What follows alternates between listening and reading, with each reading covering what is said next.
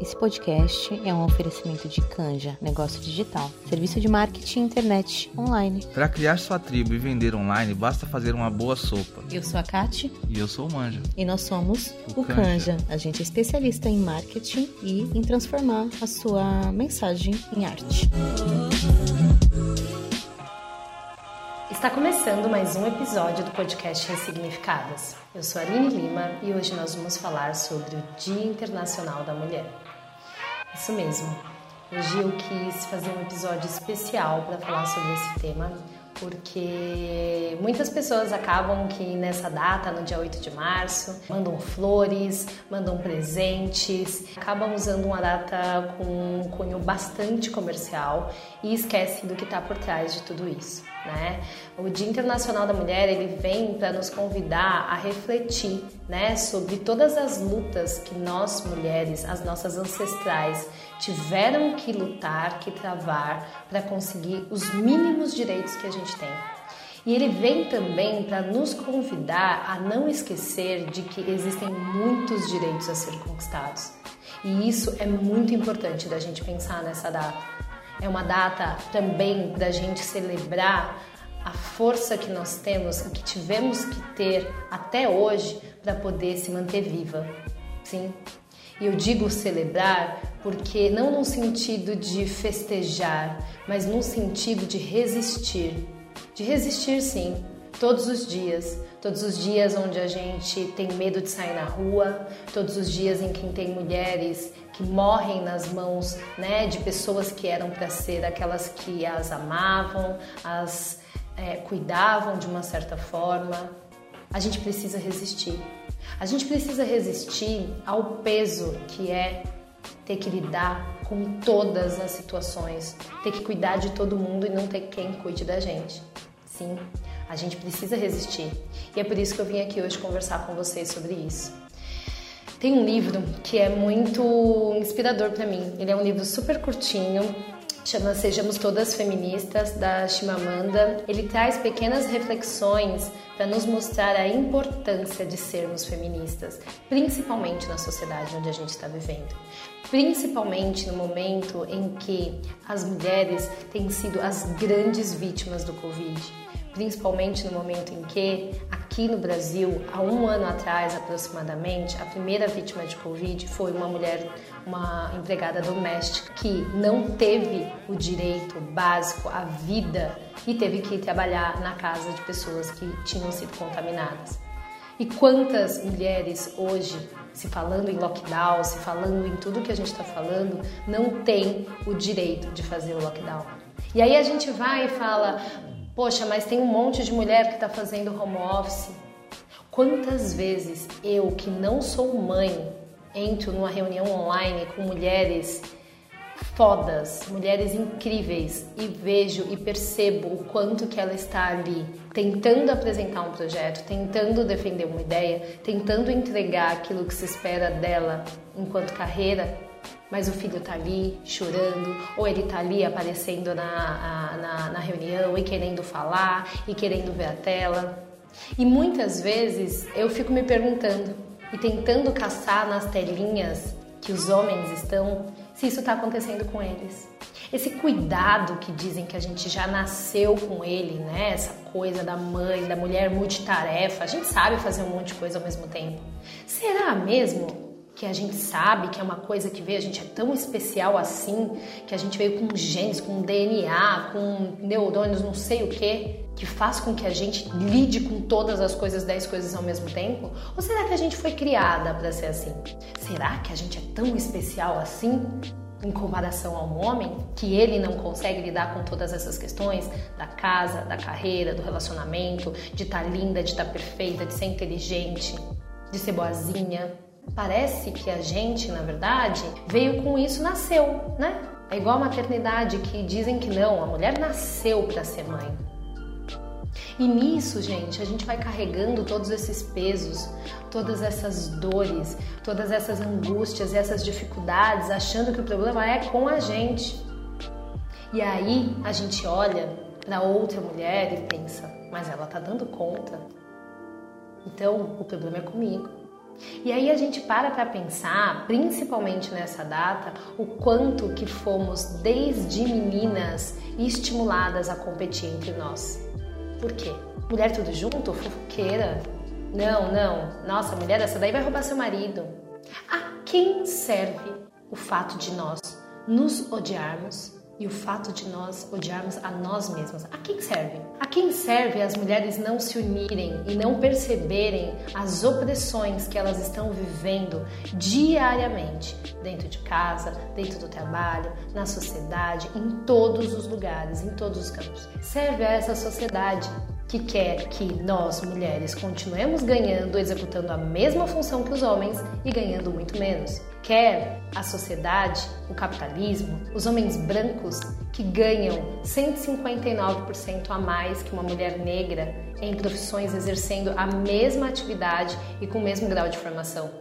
E quando eu falo aqui de homens brancos, gente, não é uma ideia de é nós contra eles, guerra, não é nada disso. O homem branco, quando eu falo, é eu estou falando dessa hierarquia de poder que a sociedade tem, que o machismo, que o patriarcado, que o capitalismo. Olha para cima, olha para cima, num sentido de poder. Quem está lá? Quem está na política?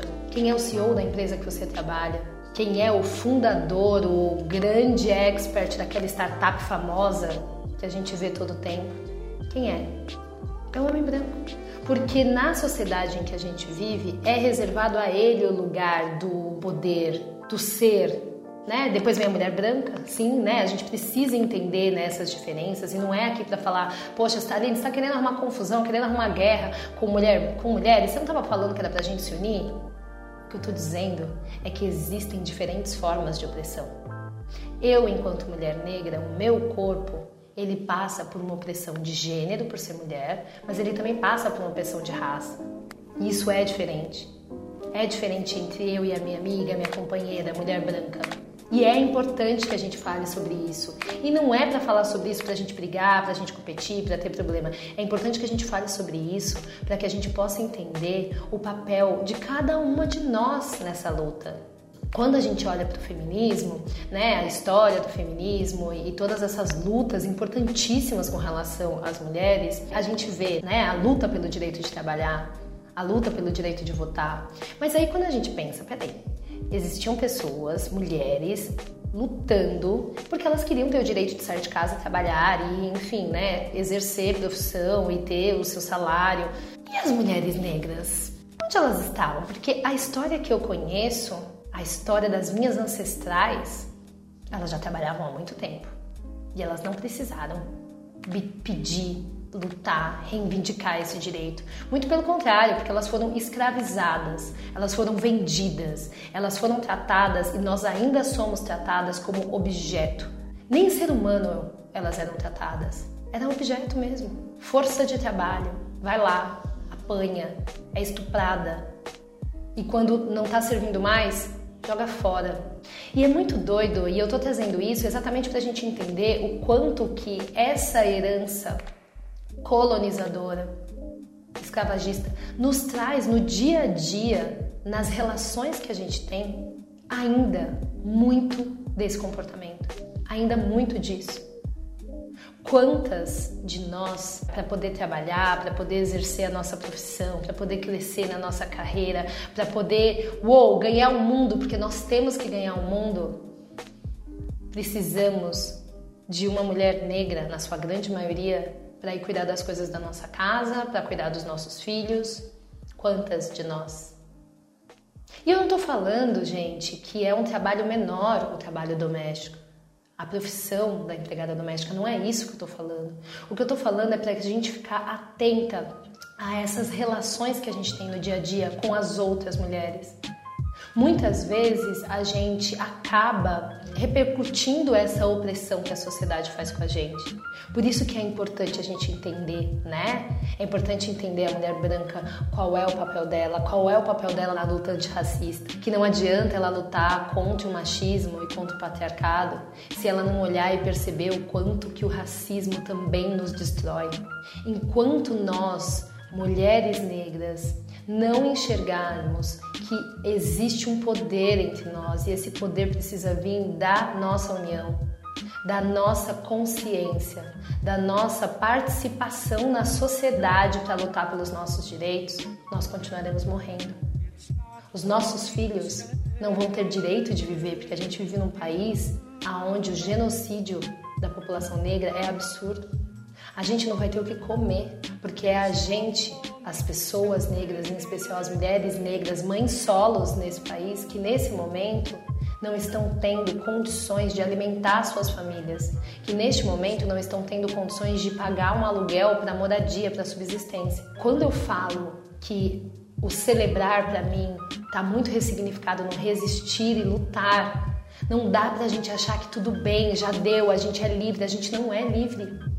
A gente não é livre porque a gente vive todos os dias a ditadura da beleza. Essa ditadura que faz com que, mesmo que você seja a CEO, a foda, inteligente, que tá lá em cima, ainda tem algum problema com você. Ou porque você envelheceu e tem rugas, ou porque você engordou, ou porque você tá magra demais, ou porque a sua boca, né, tá um pouco mole. Alguma coisa, gente esse padrão que colocam pra gente. Você tem que ser a mãe perfeita, né? Você tem que ser aquela que tá o tempo todo sorrindo, que tá o tempo todo acolhendo. Mas e as suas dores, e os seus sentimentos, e as suas angústias? Quem vai acolher? E o seu direito de se relacionar e terminar esse relacionamento porque não te faz bem e permanecer viva? Porque a nós mulheres a gente não tem nem o direito de permanecer viva se a gente não quer mais ficar no relacionamento. Os homens nos matam e a sociedade nos mata. Nos mata porque a gente é propriedade. A gente é enxergada enquanto uma propriedade. E tudo isso, gente, é muito importante de refletir, porque não adianta achar que você tá bem com autoestima, super empoderada. Não, eu sou uma mulher empoderada, sou uma mulher forte, enquanto as mulheres ao seu lado não tiverem direitos básicos. E eu falo muitas vezes, eu sempre fico me questionando e, e perguntando, porque às vezes eu falo, cara, eu tenho o privilégio de, de, trabalhar em casa, eu tenho o privilégio, né, de ter plano de saúde, eu tenho o privilégio de ter uma casa. Cada não é privilégio, é direito básico. E se a gente não para para pensar de que a maioria de nós, a maioria de nós não tem o direito básico e que muitas vezes não vai nem escutar esse podcast, porque ela não tem Spotify, porque ela não tem acesso à internet. Então hoje é um dia para a gente refletir e pensar o que eu tenho feito pela igualdade, igualdade não, pela equidade. O que, que eu tenho feito para que outras mulheres tenham o mínimo dos direitos que eu tenho? O que eu tenho feito para a sociedade se transformar e não ser mais uma sociedade racista, machista? Como que eu tenho levantado esse debate? Como que eu tenho colaborado nos ambientes em que eu convivo, no meu trabalho, na minha família, nos meus grupos de WhatsApp?